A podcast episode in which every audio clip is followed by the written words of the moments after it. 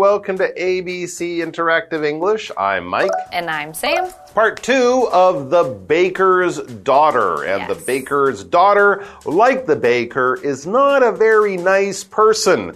The baker, the father, cheats his customers, and we just saw the daughter be mean to an old lady. But we shouldn't judge bakers based on this Yes. story. Most bakers, I'm sure, are very nice. And also, people like to bake not just as a job in a business, but also as a hobby. Mm-hmm. Now, I know that in maybe in Taiwan, people don't bake as much That is the as they do in other places. Yes. People love to go to the bakery and buy delicious bread, but doing it at home, I think it's something people enjoyed during COVID, right? I was reading in America, especially, a lot of people were baking. Do you like to bake? I love Oh, really? to bake. And so that was a huge thing for me when I moved here and I Oh. my first apartment, I was like, I'm hmm. sorry, where is the oven? And Oh, then they're like, Oh, we don't have oven. And then my True. second apartment and I was like, excuse me, where is the oven? And then I realized that nobody has oven. That's a good point. You can fry lots of Chinese food and it's delicious and quick and easy, but to bake, you need that special Yes. equipment. And that's something that I did all the time when I was younger with my family. We hmm. loved baking cookies, Yeah. baking cakes, hmm. baking pies, like, oh, just, and also a lot of our dinners are even just baked. oh, that's true. So it's not necessarily only for cakes and cookies and things like that, but you might bake like a casserole, Right. which is more of a savory, salty dish, Mm-hmm. but it still goes in the oven. So all my recipes and everything I know how to Oh, cook boy. depends on an oven. Mm, I think another thing, of course, you need the oven, and I don't bake much. My wife bakes sometimes. You also need a lot of space.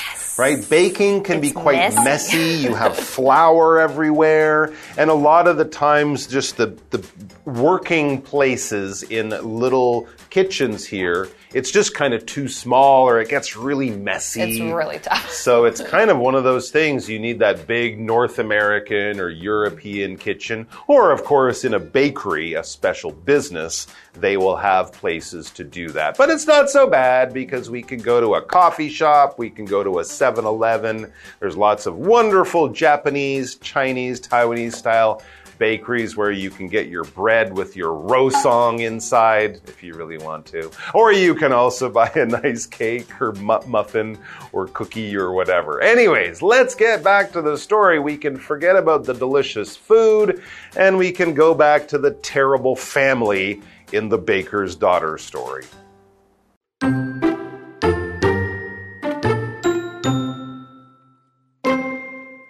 The old woman didn't have a place to bake the dough, so she asked the baker's daughter to help her. The girl said okay, and she put the dough in the oven. It would become a small loaf. When the bread was ready, the girl found a large loaf instead. She couldn't believe it. Then she lied to the old woman.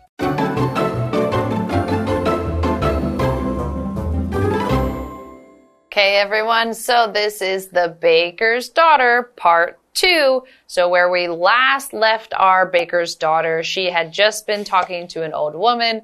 The old woman was asking for food again and again and again, and she didn't want to give her anything, but in the very end, she gave the old woman some dough, which again is unbaked bread. So just the raw ingredients. There you go. Yeah, it's not very healthy to eat. It's certainly not delicious.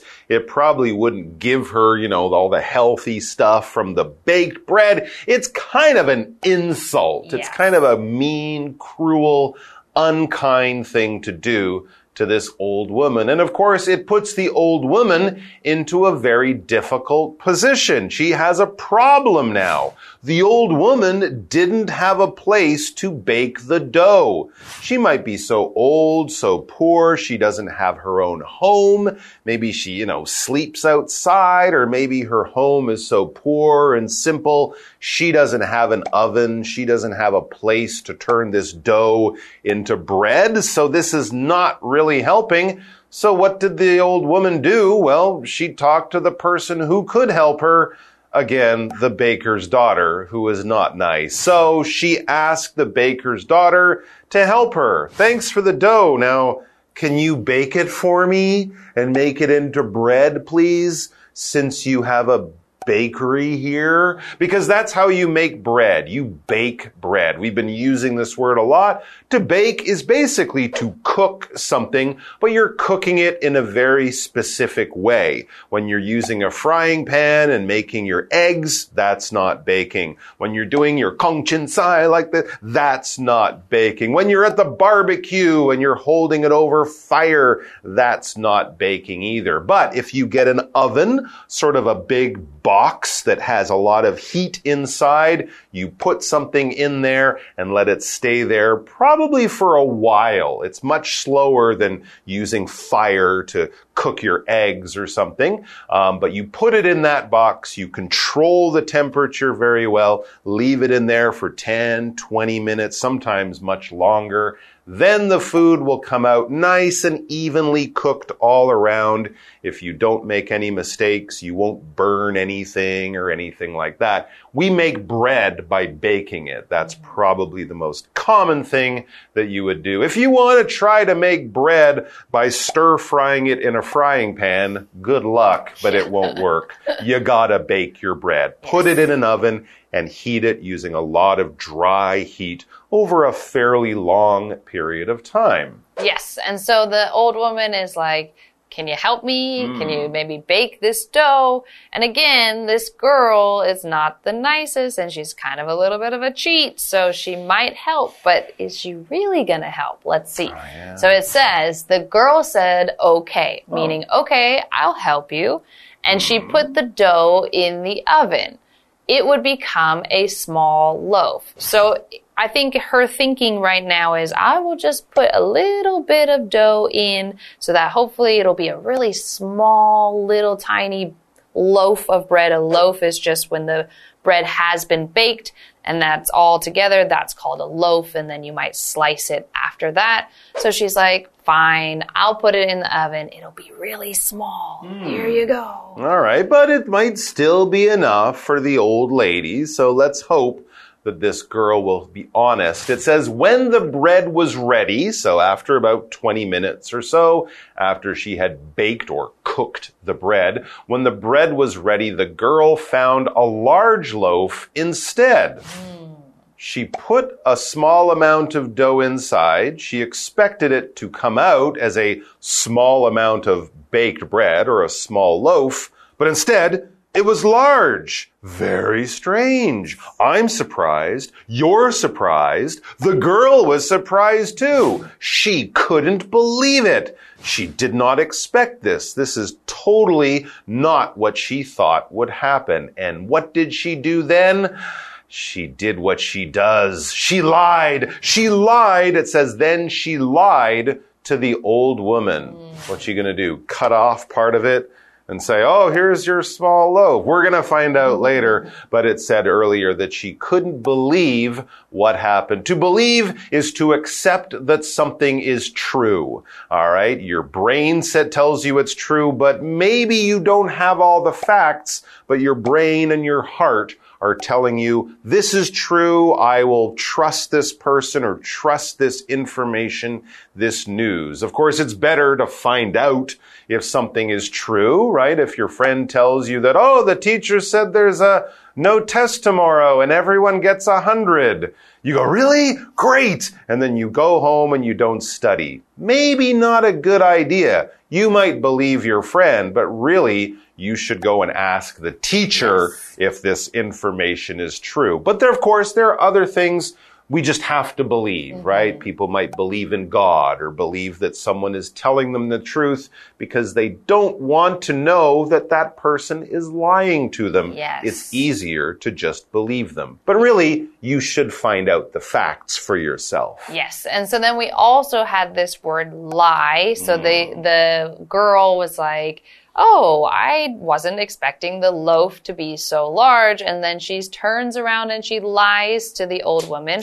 To lie means to say something that is not true. And you know it's Yes, and true. you're doing that on purpose. Hmm. If you said something that was not true, but you didn't know, it could have been an accident, or maybe you had the wrong facts, but you weren't doing it on purpose to be mean, hmm. or to cheat, or to steal something. But if you are doing it on purpose and saying something that is not true, then that is called lying. So we know she's lying to the old woman, but we don't know what she did yet. Maybe she is going to say that the loaf uh, burned up, or it got lost, or she, or it's only half as big. We don't know yet. This is terrible. I am really disappointed in this girl. And that is not a lie. We can also use lie as a noun when you say something that is not true. She is lying, and this is very bad, but hopefully the woman will find out. Hopefully someone will turn this story around because I don't like this family of bakers so far. Let's take a break and then we'll be back.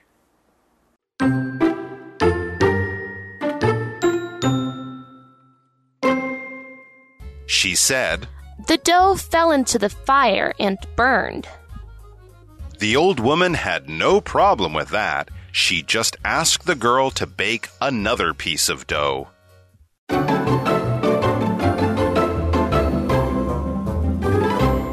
So the old lady was hungry. She went to the bakery. The not very kind baker's daughter gave her some dough. And when the lady said, Can you make this dough into bread? What the baker's daughter did was took a little piece of that dough and she said, I'll bake this and tell her that's all of it, but it will really be a small amount of bread. But to her Yes. surprise, when she finished baking this small amount of dough, it had become a big loaf of bread. Mm-hmm. And since she's mean, the baker's daughter didn't want to give all this bread to the old lady. Yes. And so she, the last part that we read, it said that she lied to the old woman. So now let's see what was her lie. Ah. And it says, she said the dough fell into the fire and burned. sorry. Yeah, so it's like, oh, sorry, we had the dough and then it fell in and now there's no bread, so there's bad. nothing I can give you. So sad. Yes. And so that she says that it fell into the fire. Fire is just that that uh it, well, it's hard to describe fire without using fire, but you might see it um, when you are cooking on the stove and you use the gas and then it lights up. Then that orange and yellow and at the very bottom, the blue part is super hot. That's called the fire. Um, you also have fire in old time bakeries. Oh, yeah. Before you had stoves, you would have to start a fire in the in the oven and make the whole oven very very hot.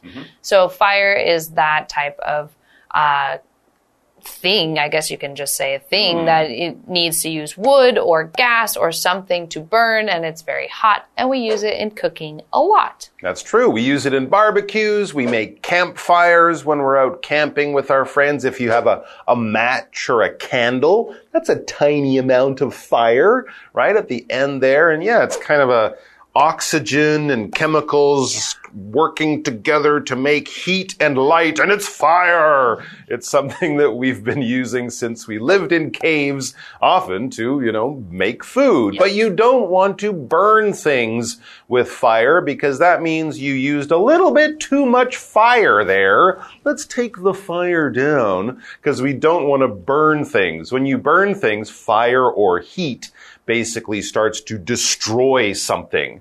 Okay, if you have some fire and you take a piece of paper, you won't put that paper in the fire very long until now the paper has become fire. That reaction is the paper is burning. Okay, so it's okay to burn wood. If you're making a campfire in your kitchen, you burn gas to make heat so you can make your sai or whatever. Um, but of course, if we burn other things like things that are important, homes, buildings, your skin, if you put your hand in fire or if you get in the sun too much, it can cause damage, danger, pain, injury. So burning certain things is good or useful. Burning other things is really bad. And burning yourself, ow, it hurts. It hurts really so bad. try not to do that. It's not a good idea. All right, back to the article. The old woman had no problem with that. So the girl said, Oh, I'm sorry,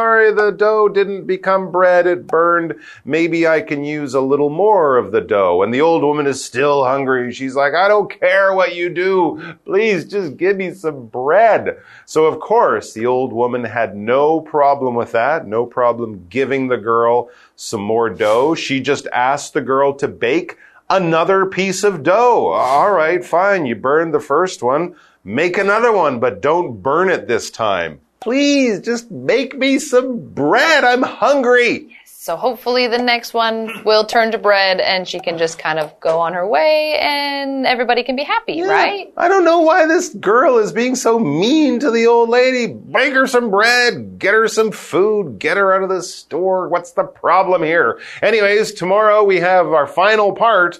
Who knows what happened? Maybe the bakery burns down. That might be a good end. No, I hope that doesn't happen. But we do hope the old lady gets some bread, and we also hope that the uh, the baker's daughter gets a new heart. Yes, a hopefully heart she full of- learns a lesson. yeah, a heart full of love and kindness because she seems to not have that now. All right, guys, come back and join us tomorrow. And until then, enjoy yourselves. Don't burn your toast, and we'll see you back here soon.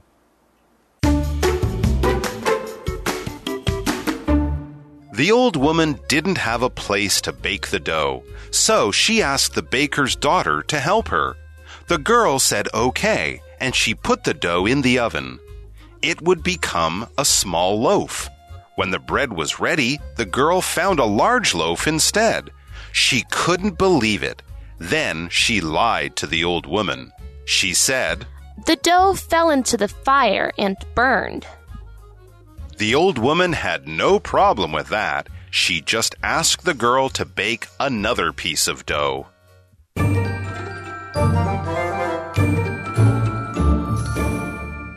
Hello, I'm Tina。我们来看这一课的重点单字。第一个，bake，bake，动词，烤，烘焙。My sister likes to bake bread。我姐姐喜欢烤面包。下一个单字，believe，believe， 动词，相信。I don't believe you. Are you joking? 我不相信你，你在跟我开玩笑吗？下一个单字，fire，fire，名词，火，火堆。The boys built a fire on the beach. 男孩们在海滩上生火。最后一个单字，burn，burn，动词，烧焦、烧坏。它的三态是 burn、burned、burned，也可以是 burn、 burnt、burnt。I burned the cookies. 我把饼干烤焦了。接着我们来看重点文法。第一个，ask somebody to 加动词，请求某人做某事。ask 在这里指的是请求、要求。我们来看看这个例句：My mother asked me to finish my homework before dinner。我妈妈要我在晚饭前把功课做完。下一个文法，fall into， 掉进、掉到什么里面去了？fall 是掉落的意思，它的三态是 fall、fell、fallen。我们来看看这个例句：The girl fell into the pond。那个女孩掉进池塘里了。最后一个文法，a piece of 加名词，一块、一张、一片什么东西。piece 是一个不可数名词的单位量词，例如 two pieces 指的是两块，数字可以以此类推，或者以 another piece of 加名词来指另一块什么东西。那么 a few pieces 加 of 加名词表示几张什么东西。我们来看看这个例句：Can I have a piece of paper？我可以跟你拿一张纸吗？以上就是这一课的重点单字跟文法，回去记得复习哦。我们下一课再见，拜拜。Today, we're going to take you to a beautiful place called Yuanlingzai Community. The Yuanlingzai community is located on the outskirts of Jiayi. Now, it's a really popular tourist attraction, and there are many, many fun places to check out. For example, the 100 year old lychee trees. And there's also the private guest house that is very big called Shunxing Yuan. You can go there and take lots of beautiful pictures as well. So let's take a look. The Yen Linzai community is located on the outskirts of Chiayi City. This community is a traditional dispersed settlement built in a hilly area. This place is a popular tourist attraction. There are now many hot spots to check out in the community. One of the most remarkable places is the 100 year old lychee trees. It is said that in the past, there weren't any lychee trees in Taiwan. During the Qing dynasty, these two lychee trees were the first ones that were delivered from Fujian province, China. Many farmers came here to get saplings. Now the lychee trees are large and lush. Many ripe lychees can be found on the trees. There is also a sign here that tells people all about lychees, including their origin. Another must visit spot is Sun. This place is actually a private guest house with a large lawn. But it is open to the public. You can get a perfect view of Chiayi from here. Don't miss out on Happy Hill Bread Shop near Sun Sing Inn. Happy Hill is a store constructed from shipping containers that sells a variety of breads and meals. Many people come here to eat. Unlike other restaurants or bakeries, this place has beautiful scenery and a large lawn. Happy Hill Bread Shop is also equipped with a rooftop terrace. Tourists can get a bird's eye view of Chiayi and the surrounding forests. The Yen Lin Zai community has also founded an Ecological Art Development Association to implement community development. Besides the lychee trees, there are many other must visit spots. Cold Springs, the Tsai Naicheng Art Museum, the Tsai Naicheng Stone Sculpture Park. The association is dedicated to the conservation of these sites. The association hosts festivals such as the Tung Blossom Festival in April and the Century Lychee Festival in June to promote the Yen Lin Zai community. If you want to get away from the hustle and bustle of the city for a while, the Yen Lin Zai community is the place to go. After learning about Yuanlingzai community, now we know that there are many places to visit and some festivals that you can attend as well. It certainly sounds like a lot of fun. Now, I hope you enjoyed the lesson today and we'll see you guys next time. Bye bye.